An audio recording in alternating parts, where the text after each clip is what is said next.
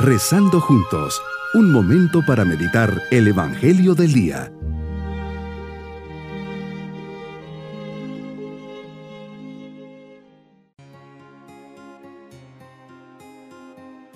Les saludo en este día domingo de la cuarta semana de Cuaresma.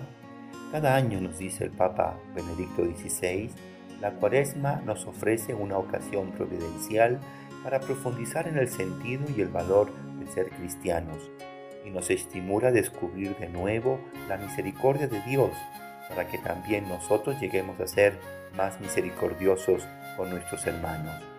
En el tiempo cuaresmal la Iglesia se preocupa de proponer algunos compromisos específicos que acompañen concretamente a los fieles en este proceso de renovación interior, con la oración, el ayuno y la limosna. Meditemos en el Evangelio de San Juan capítulo 3 versículos 14 al 21. Señor, tanto amaste al mundo que nos diste a tu Hijo único, para que todo el que crea en Él no perezca, sino que tenga vida eterna. No enviaste a tu Hijo al mundo para condenarlo, sino para salvarlo por medio de Él. El que cree en Él no será condenado. Por el contrario, el que no cree en Él ya está condenado por no haber creído en el Hijo único de Dios.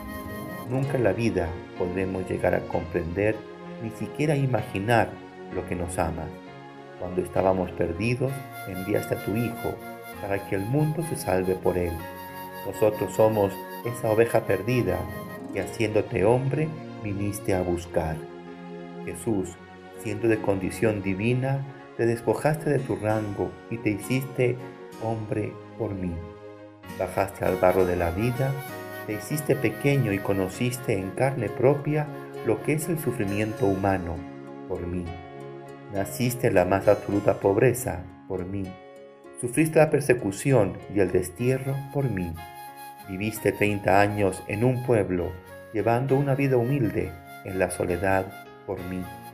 Sufriste cansancio, desaliento, tentaciones y miedo por mí.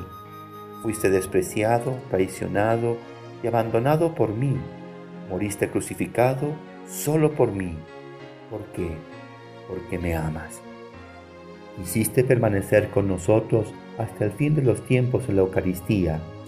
Jesús, instituiste este sacramento para estar lo más unido a nosotros. ¿Qué mayor amor ha existido que permitir que un pecador como yo pueda recibir dentro de mí todos los días al mismísimo Señor de los cielos? Y por si esto fuera poco, nos enseñaste que acudiendo a ti a través del sacramento de la confesión, nos borran nuestros pecados. Qué mayor felicidad que saberme perdonado por ti. Por amor nos has dado a tu Madre para que nos proteja y nos aconseje. Qué regalo más increíble, qué afortunados somos. Nos tienen que llenar de gran consuelo tus palabras. Yo estaré con ustedes todos los días hasta el fin del mundo.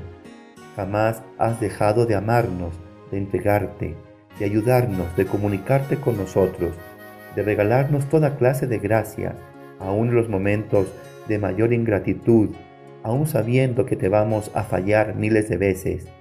Veinte siglos después, sigues caminando a nuestro lado, sigues hablando con nosotros personalmente, sigues amándonos y enseñándonos como a tus primeros discípulos, sigues llamando a nuestros corazones para que te lo abramos. Sigues pidiéndonos la vida.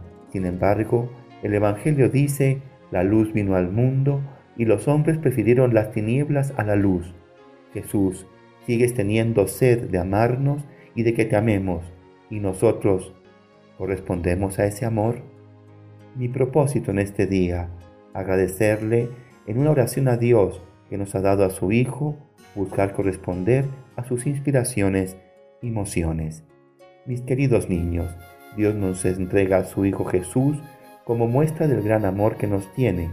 Tanto amó Dios al mundo que nos da a su Hijo para decirnos que valemos mucho cada uno de nosotros. Seamos siempre generosos con Dios, teniéndolo cercano y haciendo siempre el bien. Y nos vamos con la bendición del Señor y la bendición de Dios Todopoderoso, Padre, Hijo y Espíritu Santo, descienda sobre todos nosotros. Bonito día.